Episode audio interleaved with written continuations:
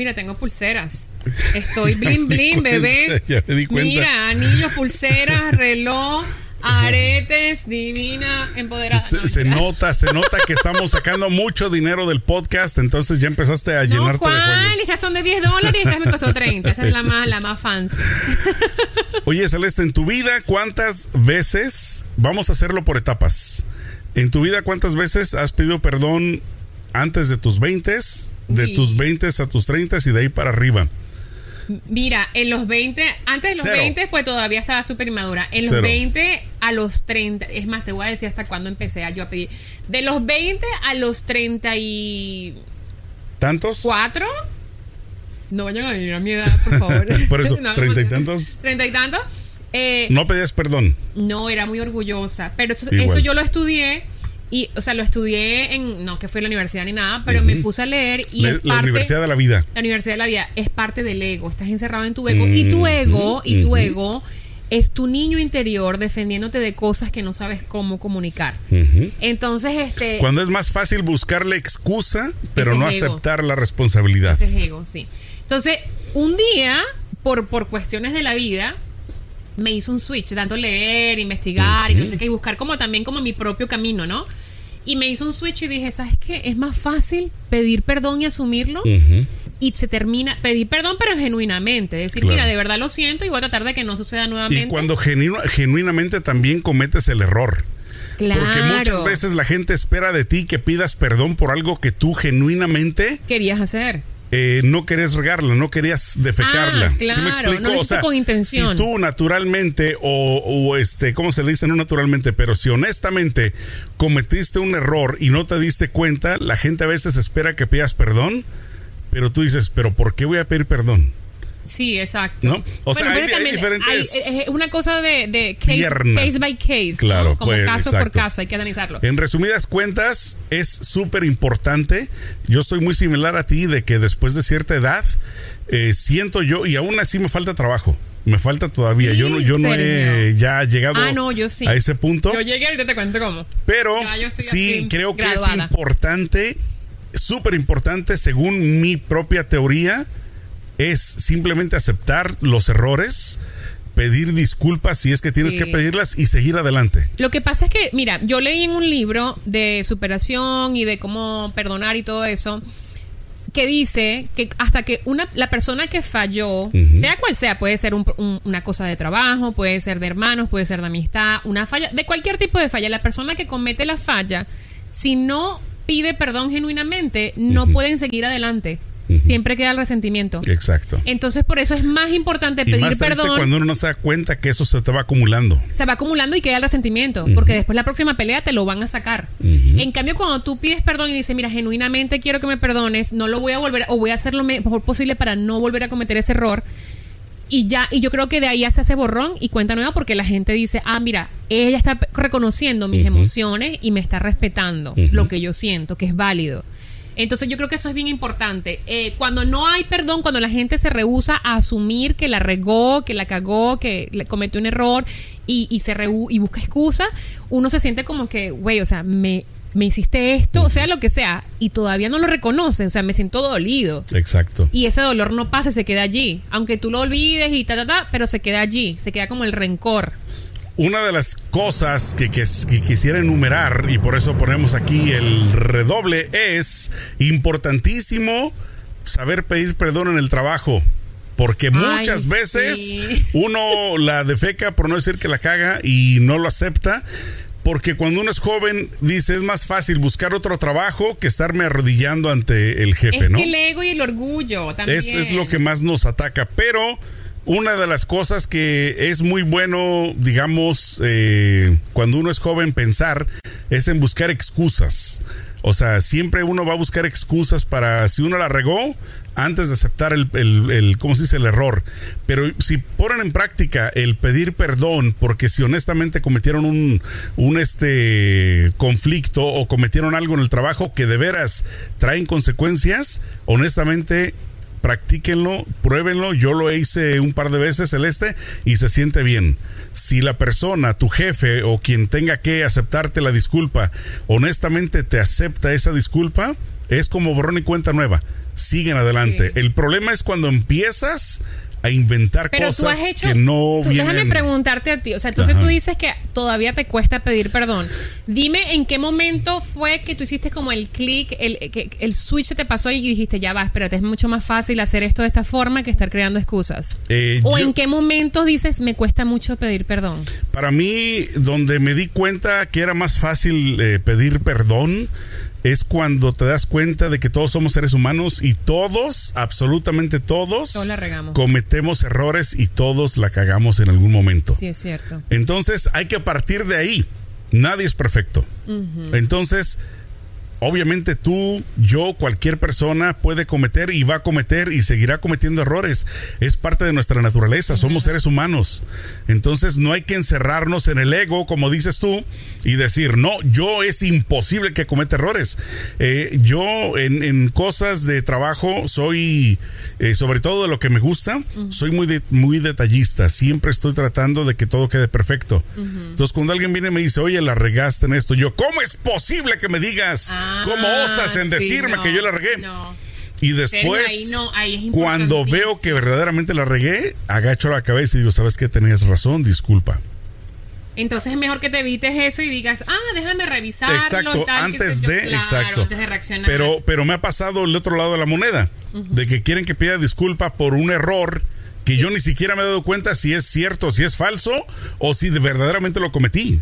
Me explico, Claro. entonces por eso te digo, es un balance, o sea, no puedes aplicar la misma técnica en tu vida cotidiana, ni en el trabajo, ni en las eh, relaciones de pareja con tus Bueno. hijos, porque todo es, ahora sí que mí, diferente. A mí, ese, a mí el switch, como te digo, que me pasó de los treinta y pico en adelante, es que, perdón, eh, cuando yo me caso, o sea, es, es, el, es mi es matrimonio, es otro rollo, ¿no? Es, ma- es mucho más serio que tener Claro. un noviazgo y quieres que dure y todo. Entonces ahí fue como que, yo creo que hay como dos etapas bien importantes en la vida de un ser humano, que es cuando te, hace, te transforma y creo que es cuando te casas y quieres estar en una relación y cuando tienes hijos. Yo nunca he tenido hijos, pero creo que también debe ser bien transformativo, si eso es una palabra, en la vida del ser humano, ¿no?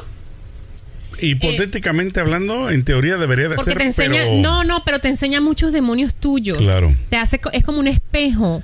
pero principalmente las mujeres, creo yo. Para que, que es más, todos. en, en los hombres, eh, yo creo, ¿no? Este, porque yo tengo un hijo. Entonces yo te puedo decir del lado de papá. Siento yo que no a todos los hombres nos cambia de la misma manera el convertirse en padre. O no te hizo reflexionar sobre no. tu vida, no te hizo En enfrentar absoluto. tus demonios, no te hizo No, analizar tus joven. palabras, claro, aparte por eso. Por eso, por eso es que te digo. Pero yo digo, un padre que de verdad está involucrado y ta, ta, ta, te hace ver, o sea, hay cosas que uno, no sé, hoy veía, hoy veía un programa en la mañana, eh, un, una- un cachito de un programa en la mañana y, y una mujer decía que su hija sufrió de desórdenes, de desórdenes alimenticios. Y cuando la hija fue al, al- psicólogo a tratarse, empezó a decirle al psicólogo, no, es que yo mi mamá la escuchaba siempre que estaba gorda, que mira la celulitis, que no sé qué. Claro, la mamá obviamente no lo hacía pensando que le iba a afectar al hijo, pero creo que esos son demonios que uno tiene que enfrentar y por eso me refería a la etapa del- de, ser padre, que a lo mejor eso te enfrenta a demonios que tú dices, ni me hubiese imaginado nunca que eso le pudiera, o sea, que mi, mi forma de expresarme sobre mi cuerpo le podía afectar a otra y, persona. que, y que genuinamente tal vez ella lo hacía como para darle, Como- digamos, no, o como un para comentario sentir-.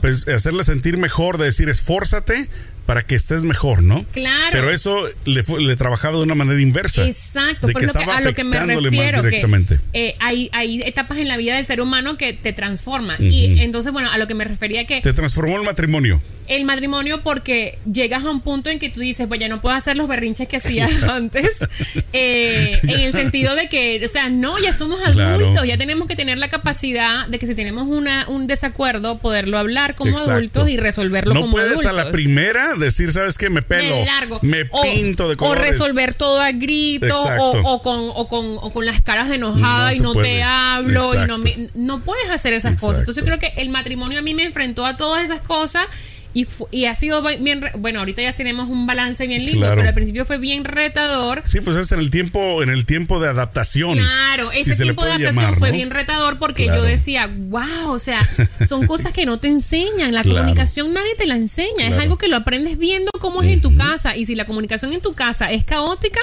tú eso mismo es lo que vas a aplicar en tus relaciones, en todo tipo, en amistades, en trabajo, etcétera. El caso es que, bueno, eso me enseñó. Y recientemente me pasó algo. Yo estoy haciendo un proyecto con un canal de televisión que no le voy a hacer un anuncio.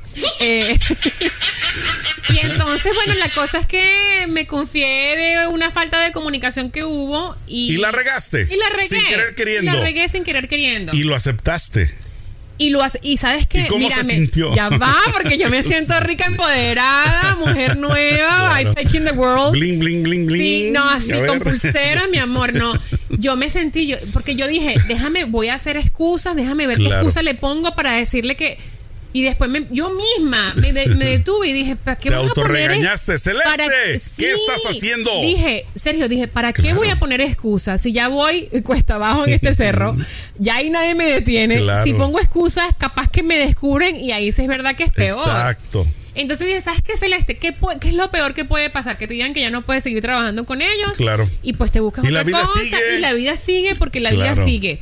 Y nadie se ha muerto porque los botan de un trabajo. Ujú. Y segundo, lo peor que puede pasar es que me digan, mira, la cagaste y ya, y pides perdón. Y ya.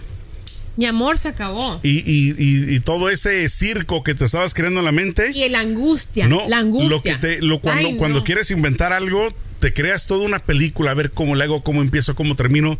Sin embargo, es bien simple decir directamente, ¿sabes qué? Discúlpame. Claro, aparte de todo, eh, la persona, mi- la que está, mi superior en este proyecto, eh, me dijo, me van a regañar a mí bien feo porque cuando pasan estas cosas no los regañan Claro, ustedes, me pues es la regañan a mí. responsabilidad, la responsable. Y me sentí tan mal, Sergio, porque esa persona tiene hijos.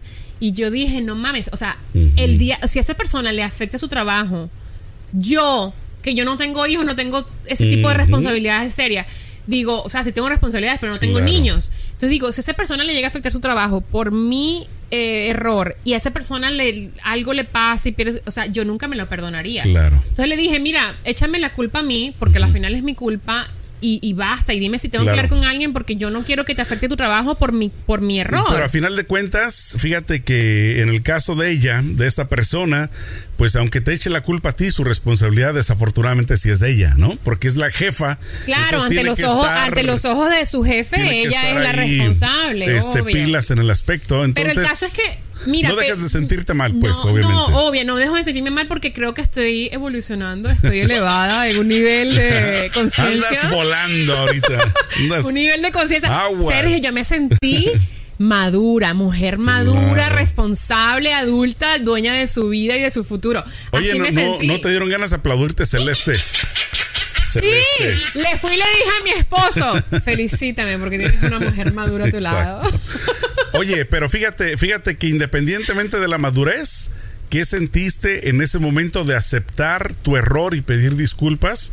O sea, Mira, de aceptar sentí tu- alivio, O sea, sentí sentiste un mucho alivio. alivio, sentí mucho eso, alivio. eso es lo que me gustaría que, Y- que, inten- que entendiera la gente. Claro. Cuando no lo practica, lo que siente es pues más culpa y más, Más culpa, porque, porque va creciendo.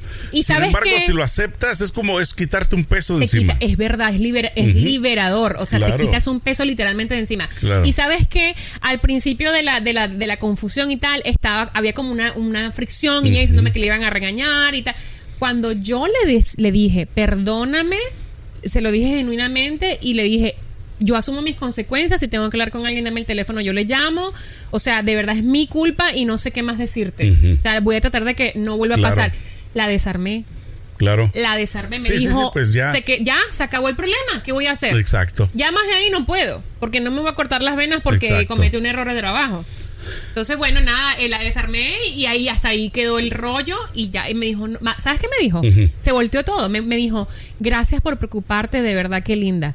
Y yo, ¡Oh! ¡qué mujer empoderada me hizo mi vida, señor! Voy a escribir un libro. A ver, a ver, palmadas. ahorita, a ver, a ver, aquí. oye, ahorita A ver. salgo de aquí y escribo gracias. un libro inmediatamente de El cómo. poder del perdón. y fíjate que es tan simple una palabra, ¿no? Perdón. Es tan simple. Disculpa. ¿Sabes? A, ver, Lo acepto. es fácil, es simple, pero es muy difícil para muchas personas porque te digo, la comunicación no es algo que te enseñan, Claro. es algo que aprendes viendo. Y si tú en, tú en casa no viste que se pedían perdón y, se, y, se, y se Hasta disculpaban, raro te sientes. te sientes como que estoy Sí, haciendo qué exacto, es Ajá. Eso, eso te digo, yo viví, digamos, una etapa igual o muy similar a, la tuya, de no, de no descubrir todas esas, eh, la fuerza de esas palabras. Entonces ya cuando las vienes a descubrir, dices tú, qué padre se siente el poderlas utilizar en los momentos adecuados. Ahora otra cosa también, ¿eh? no todo mundo tiene el poder de aceptación del ah, perdón. Ah, sí es cierto. Porque una cosa es que tú lo pidas, otra cosa es que te lo acepten. Que te lo acepten. Porque, bueno, pero ya va. El indio es de los dos lados, ¿eh? Pero ya va, no, ya va. Tú pides perdón y tú pides genuinamente perdón y, tratas, porque también eso es importante, Sergio. Que tú hayas cometido un error, pidas perdón y hagas lo mejor posible para no volver a cometerlo. Porque hay gente que pide perdón por pedirlo y luego siguen, la siguen cagando a lo largo de la. Entonces tampoco, ¿no? Exacto. Entonces, si tú de verdad pides perdón y demuestras con tus acciones que, tú estás haciendo lo posible para, para no volver a cometer ese error, entonces te aprecia. Entonces, claro, ahí es cuando, si la persona no lo acepta, entonces ya es pedo de ella o de él. Pero si, si, si tú lo pides nada más por pedirlo, para salir del paso y sigues cagándola, entonces ya hay un problema. Sí, es otra, esa es otra historia. Utilizarlo de tarjeta de crédito, ¿no? A ver, ¿con qué pago mi perdón? Aquí ¿Tú, te ha tocado, te ha tocado pedirle perdón a tu hijo? Eh, o sea, que le has dicho algo de a lo mejor que le ha dolido y le dijiste, bueno, mira, no, lo quise decir de esa forma. que no, porque no. porque soy un padre ejemplar. Porque, aparte, eso es. ¡Ay, yo, mira! ¡Ay, salió! No, no, no, en mi caso no, porque no me tocó convivir mucho. A mí me pasó. A ver, cuéntanos esa historia. A mí me pasó lo de Marjorie de Sousa y, y este Julián Gil. Más o menos. No te dejó ver a tu hijo. Más o menos, pero. ¿Pero qué le hiciste? ¿Le pusiste el cuerno? ¿Le hiciste sufrir? En mi, cuenta, cuenta, cuenta. no, en mi caso. Las verdades de Sergio. En mi, caso fue desde los dos años de edad que con de edad de él que le perdí más o menos la comunicación. Ok. Hasta los 12. Antes de los 12 sí conviví con él, obviamente, pero siempre era el, el, este, el, digamos, envenenarlo en contra mía para que no quisiera venir conmigo. Entonces, cada que iba por él cada 15 días no quería venir. Exacto. Entonces, a ver, espérate, vamos a, hacer, vamos a hacer paréntesis. También, paréntesis. Si usted es mujer o hombre, usted es padre y tiene sus niños y termina mal con la pareja, no meta a los niños en ese problema, porque los niños no tienen nada que ver y el trauma que usted les deja a los niños es algo que les va a afectar toda su vida. Los niños no pidieron venir al mundo, no los meta en ese drama. Los niños merecen tener una infancia feliz, en armonía, sin llenos de problemas ni de dramas, ni que le laven el cerebro por ningún motivo. Dejen a los niños a un lado y resuelvan sus problemas como dos adultos. Cerramos paréntesis. Fíjate, estoy evolucionada. El pueblo Mucha evolución. Celeste está presente. El pueblo se ve. No, no, Celeste presidente. Voten ah, por mí. sí, sí, para presidente. en, en, resumidas cuentas. ¿Pero por qué te agarró eh, odio? Pues es que ha de ser difícil tenerme y perderme. Me imagino. Ah. o sea, imagínate. Qué, qué cosa tan más horrible. Pero bueno, pues simplemente, simplemente no, funcionó. No funcionó, sinceramente, la cosa. No, no, no fue por ahí, fue por ah. otro motivo. Entonces, eh, en resumidas cuentas, no funcionó. Ella... El Sergio toreándome. Y en resumidas cuentas, fue eh, el hecho de no aceptar que, o sea, a mí se me acabó el, amor, se me acabó el querer estar ahí. Y sin embargo, yo y siento eso también que ella es válido, Sergio. Y, a ella no. Entonces, hoy lo entiendo, digo, bueno, disculpa, ni modo, ya pasó. Eh, y hoy, se hoy por hoy se llevan bien. No, igual. Ah, no, no lo olvido nunca. Hay gente que es muy rencorosa, Exacto, sí. Entonces, eh, en resumidas cuentas, yo. Y entonces tú regresaste. Ya va, espérate, no resumamos cuentas, que, que, hay mucho que hablar y hay mucho tiempo, señores. Resumidas cuentas no me gustan, me gustan detalles. Cuenta. Entonces, después, entonces tú te fuiste, de, o sea, no tuviste contacto con tu niño desde que él tenía dos años hasta los dos. No, de los 12 en adelante. Ah, de los 12 en adelante. O sea, desde que nació hasta los 12 años. Por eso. Tuve contacto. ah, tuviste contacto. y de los 12. De los 12 fue cuando ella dijo, ¿sabes que Él ya no quiere ir contigo porque quiere él decidir cuándo ir a verte. Y yo le dije, perfecto, que él venga cuando quiera conmigo porque era siempre pelear, pelear, pelear para que viniera a verme. Ajá. Y entonces desde los 12 que ya quiso él decidir hasta como los 18, 19 que regresó. fue donde regresó el contacto. Hoy estamos bien, o sea, hoy estamos bien. ¿Cuántos años tiene él ahorita? 24 más o menos. Ah, Entonces, o sea, hoy en día estamos bien. Y volviendo a tu pregunta inicial, eh, si yo le he pedido, digamos, eh, disculpa, perdón, pues siento que no hay un motivo. ¿Me explico? O sea, siento que no hay una un motivo, pues, en pocas palabras, porque estamos bien, estamos en buenos términos. Mira, es que, es que si nos están escuchando no van a ver la cara que estoy haciendo, pero si me ven en YouTube van a ver los ojos que se me están saliendo. Tienes que pedirle perdón porque aquí los adultos eran tú y tu mujer. Claro.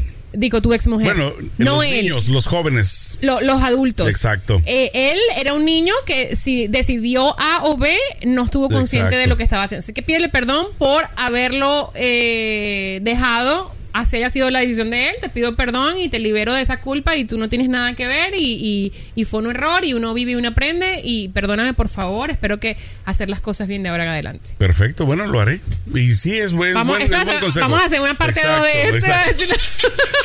Tendré que grabarlo para que lo escuches. Sí, sí, sí, sí. si no, ¿cómo? Así que, que vamos a poner el teléfono y tu hijo, ¿qué pasa, papá? ¿Qué es esto?" Exacto, ¿qué, ¿qué es esta vaina? ¿Qué La única, lo único que yo encuentro ahorita difícil, bueno, no difícil, es this sincerarme con las amistades.